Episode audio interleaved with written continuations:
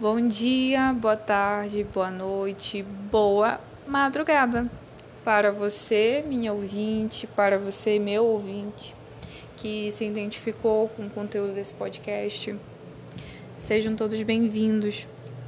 É, eu quero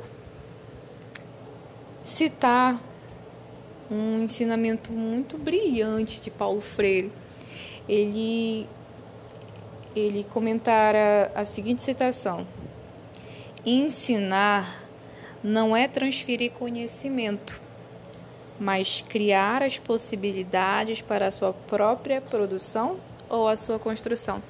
A ideia, o propósito desse podcast, ele foi muito ousado no sentido de que o diálogo ele é sim, para mim, um instrumento de transformação na vida das pessoas. Né? Longe de mim ser a dona da verdade e apontar determinados posicionamentos sobre temas complexos e defendê-los como se fossem dogmas, mas que vocês possam receber esse conteúdo e iniciar o seu próprio processo de reflexão, a sua própria construção de conhecimento certo? E hoje o episódio ele está bem diferente do que eu venho apresentando para vocês. Hoje nós não temos convidados. A convidada sou eu mesma. Brincadeira. Hoje eu vou tecer comentários sobre um livro que atualmente eu estou lendo, chama-se A Mãe de Todas as Perguntas, Reflexões sobre os Novos Feminismos. É um livro escrito pela Rebecca Sonnet. A Rebecca é uma, uma escritora estadunidense, ativista nos movimentos feministas. Ela é bem contemporânea no que se refere a essa matéria, inclusive. Mas eu não vou me ater somente a ela. Vou fazer também alguns comentários sobre citar né, alguns pensamentos, parafrasear alguns pensamentos de outras é, cientistas, né, inclusive mulheres negras. E sempre ressaltar né, que o propósito até mesmo do movimento feminista é de conceder um empoderamento, empoderamento a todas as mulheres. E isso inclui levar em consideração variáveis como gênero, raça e classe. Longe de mim, estou longe de exercer meu direito de fala para me colocar no lugar de uma mulher negra para falar sobre as dificuldades, né? quais são os desafios que eu posso encontrar diante de uma sociedade patriarcal. Nós teremos esse momento para conversar para conversar sobre esse assunto, mas hoje é, é apenas um, uma pincelada de que sempre que eu tiver oportunidade, eu vou sim trazer à tona biografia de mulheres brancas, de mulheres negras, de mulheres. Tá bom, gente? Espero que vocês gostem. Bom, pois bem, é, o livro, o meu primeiro contato com a Rebeca, na verdade, foi a partir do, de um livro chamado Os Homens Explicam Tudo para Mim. Foi a partir desse livro Os Homens Explicam Tudo para Mim que é, foi criado um, uma terminologia chamada mansplaining, perdão, a tradução a pronúncia em inglês, porque eu sou terrível. Mas basicamente é, é uma forma, é uma postura que muitos homens tendem a, a explicar, né, é, a explicar o que uma mulher tende a dizer, né, ou deslegitimar o conteúdo defendido por uma mulher e reafirmar, só que, só que em outras palavras, que seriam as palavras dele, concedendo, justamente por ele estar ocupando essa posição de poder, maior credibilidade, digamos.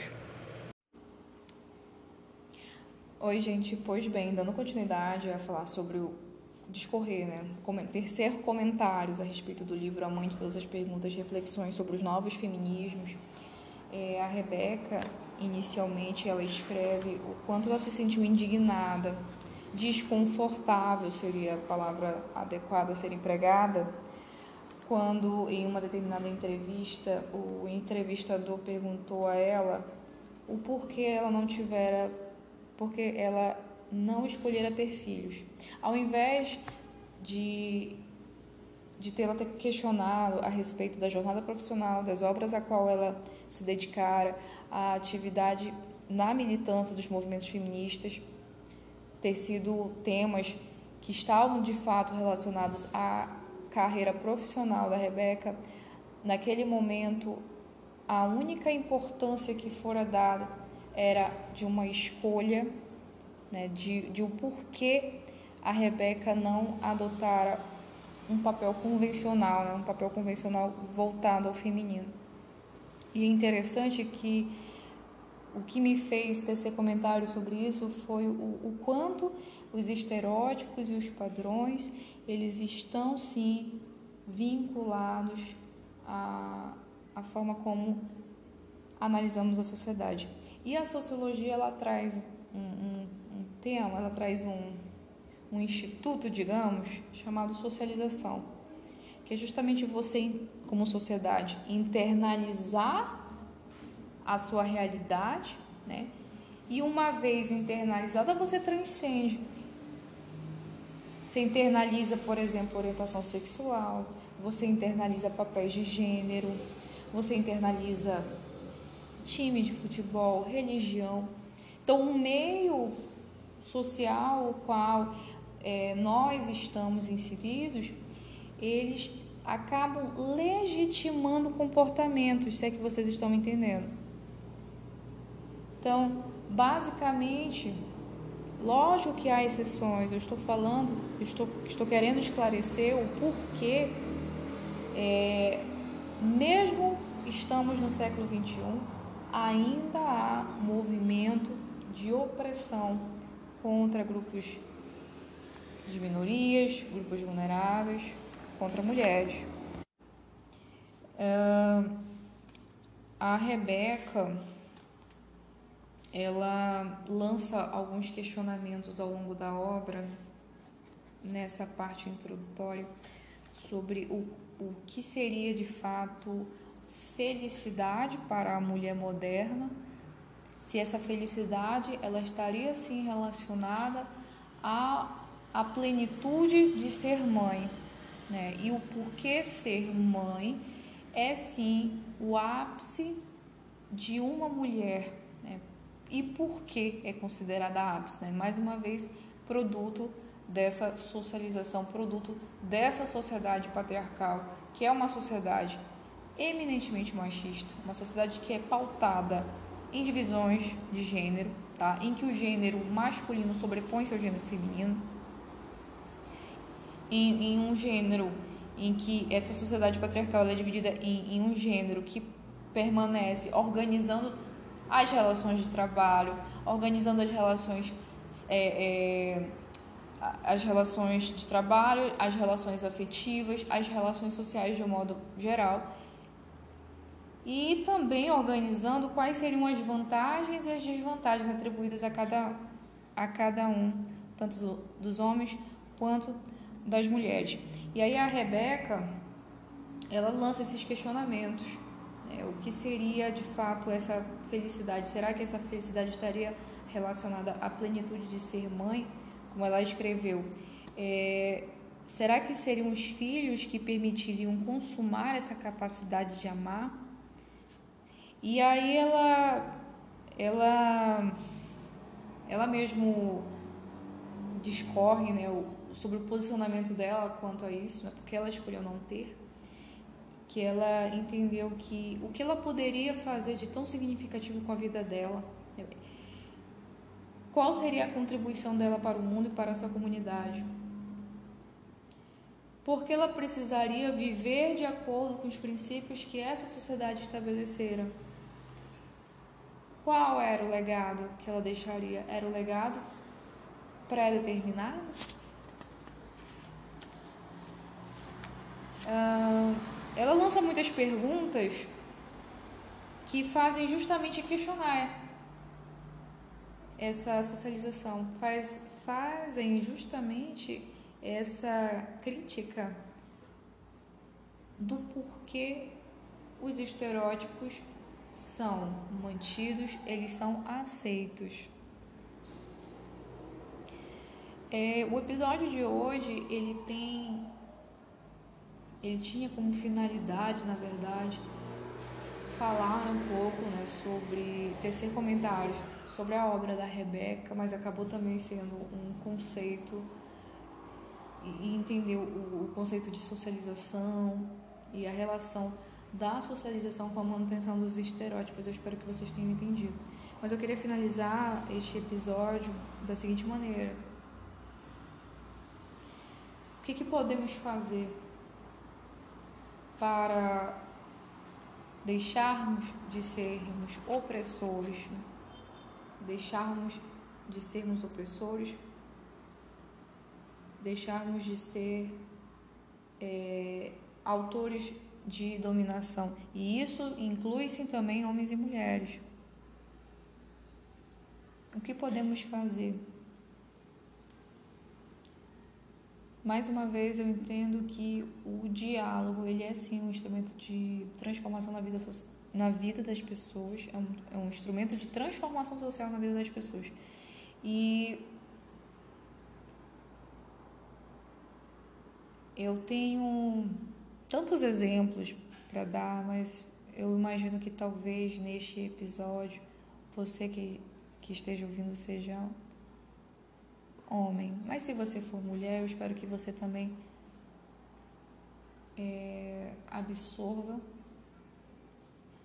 e promova sua própria construção, seu próprio, sua própria reflexão sobre o que eu estou querendo lançar para vocês. Na minha unidade policial, eu tenho um parceiro de trabalho que é uma pessoa muito inteligente e extremamente sensível às demandas sociais. E é por isso que eu me identifiquei longe, de longe. E certa vez havia uma reunião entre todos os investigadores, incluindo eu, e eu manifestei um determinado posicionamento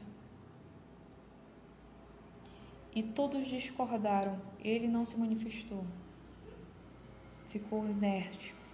Todos discordaram, mas eu mantive firmemente meu posicionamento, entendendo que aquele era o que eu acreditava ser certo e seria interessante uma análise né, de todas as possibilidades que foram oferecidas na mesa.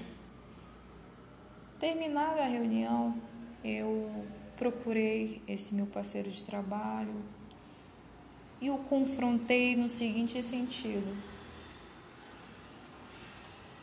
O que adianta você ser um apoiador de mulheres? O que adianta você dizer ser meu amigo se quando eu preciso também de legitimidade, você, como titular, não oferece ajuda. Mas basicamente eu, eu fui um pouco mais ríspida, lógico. Eu lembro que eu falei, perguntei para ele qual era a finalidade daquilo, se éramos tão parceiros no, no trabalho o porquê quando eu precisava que minha voz fosse ouvida, que naquele momento ele precisava sim também ser um, um, um fortalecedor no sentido de que vamos ouvir essa proposta. Se é que vocês estão me entendendo. Às vezes não basta alguém que esteja ao seu lado dizendo eu não sou machista, eu não sou homofóbico, eu não sou racista, eu não sou isso, eu não sou aquilo, eu não sou caralho a quatro. Ninguém quer saber disso. O que, que você pode fazer de forma efetiva para mudar essa sociedade de forma, de forma mais. de forma a construir pessoas conscientes, responsáveis, pela sua fala, responsáveis pelas suas atitudes para com o outro. O que que você pode fazer? você pode dar voz, você pode apoiar, você pode respeitar. Ainda sobre essa relação profissional que eu tenho com esse meu parceiro que também admiro e respeito pra caralho, é, houve, assim como sempre haverá, divergências, mas o que é interessante é que ele sempre está disposto a ouvir. Sabe por quê? Porque nós não somos donos da verdade.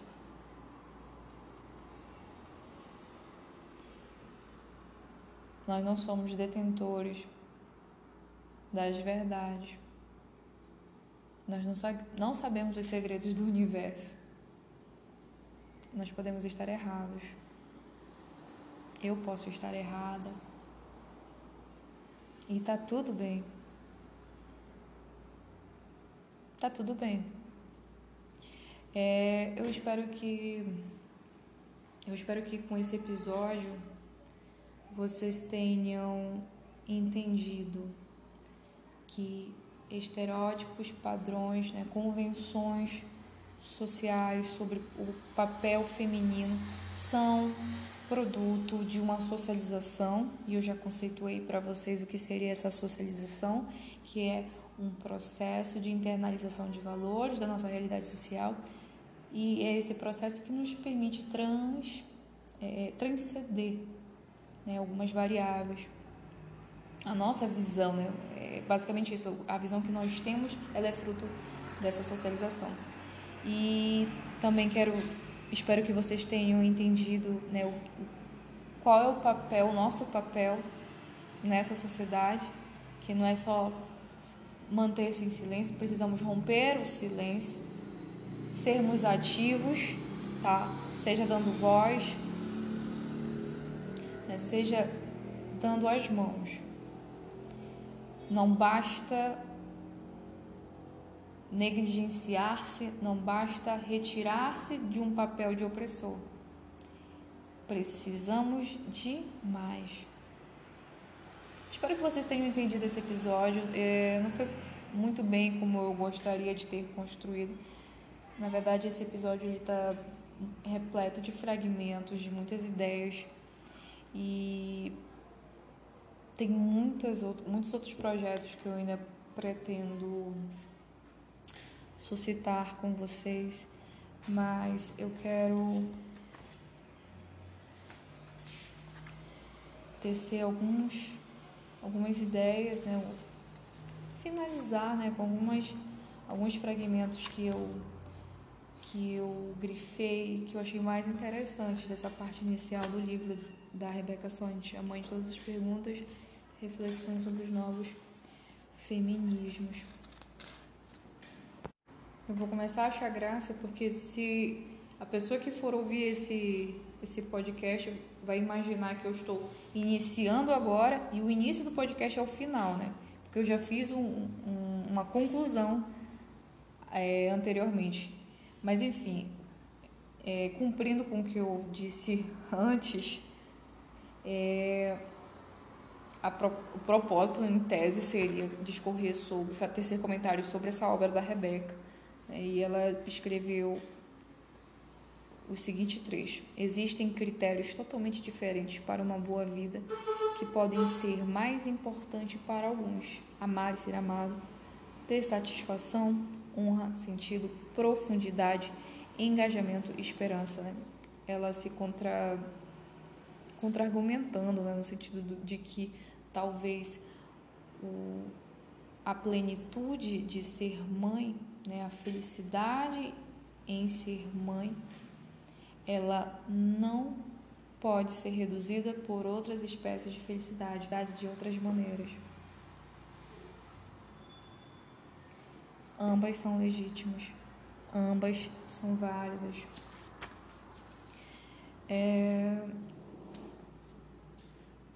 e aí ela disse assim: apesar de apesar de lutar, né, apesar de, de demonstrar que a nossa sociedade ela é uma sociedade de retalhos, ela é uma sociedade com muitas variáveis, que são divididas em gênero, em raça, em classe. Ela descreveu assim: apesar disso, as velhas perguntas de sempre continuam rondando. É... Ela dispõe também que uma das razões pelas quais as pessoas se prendem à maternidade como elemento essencial da identidade feminina é a crença de que são os filhos que permitem consumar a capacidade de amar. Eu acho que eu já tinha feito essa leitura. E por fim, ela dispõe o seguinte: ela finaliza essa primeira parte da seguinte maneira: há muitas perguntas na vida que vale a pena fazer, mas talvez, se formos sábios, nós possamos entender que nem toda pergunta precisa de resposta. É, eu internalizei muito esse final do, da primeira parte, porque eu entendo que ela estava assim, se referindo também a, a, grande pergunta que fora feita a ela, no sentido do porquê ela não foi mãe, porquê ela não escolheu ser mãe. Eu entendo que sim, existem essas respostas, nós não somos condicionados a dar. São, são respostas né, aos nossos questionamentos vinculados às nossas vidas, à nossa caminhada, à nossa jornada. É por isso que eu entendo que ela disse assim que se nós formos sábios, é, nós vamos entender que nem toda pergunta precisa de resposta. Eu não posso lançar uma pergunta esperando uma resposta, se essa resposta ela vai depender muito do, do indivíduo que está nessa relação, nessa dialética. Eu espero que vocês tenham entendido uh, o que eu estou querendo dizer. Caso contrário, é, mandem mensagens. Mas é basicamente isso. Eu, não, eu não, não consigo, não é possível você formular perguntas esperando respostas certas, porque essas respostas certas elas talvez não venham, porque estamos diante de seres únicos, particulares. Tem tantas perguntas que eu posso fazer na vida, mas nem todas precisam de respostas. Espero que vocês tenham gostado desse episódio. Espero que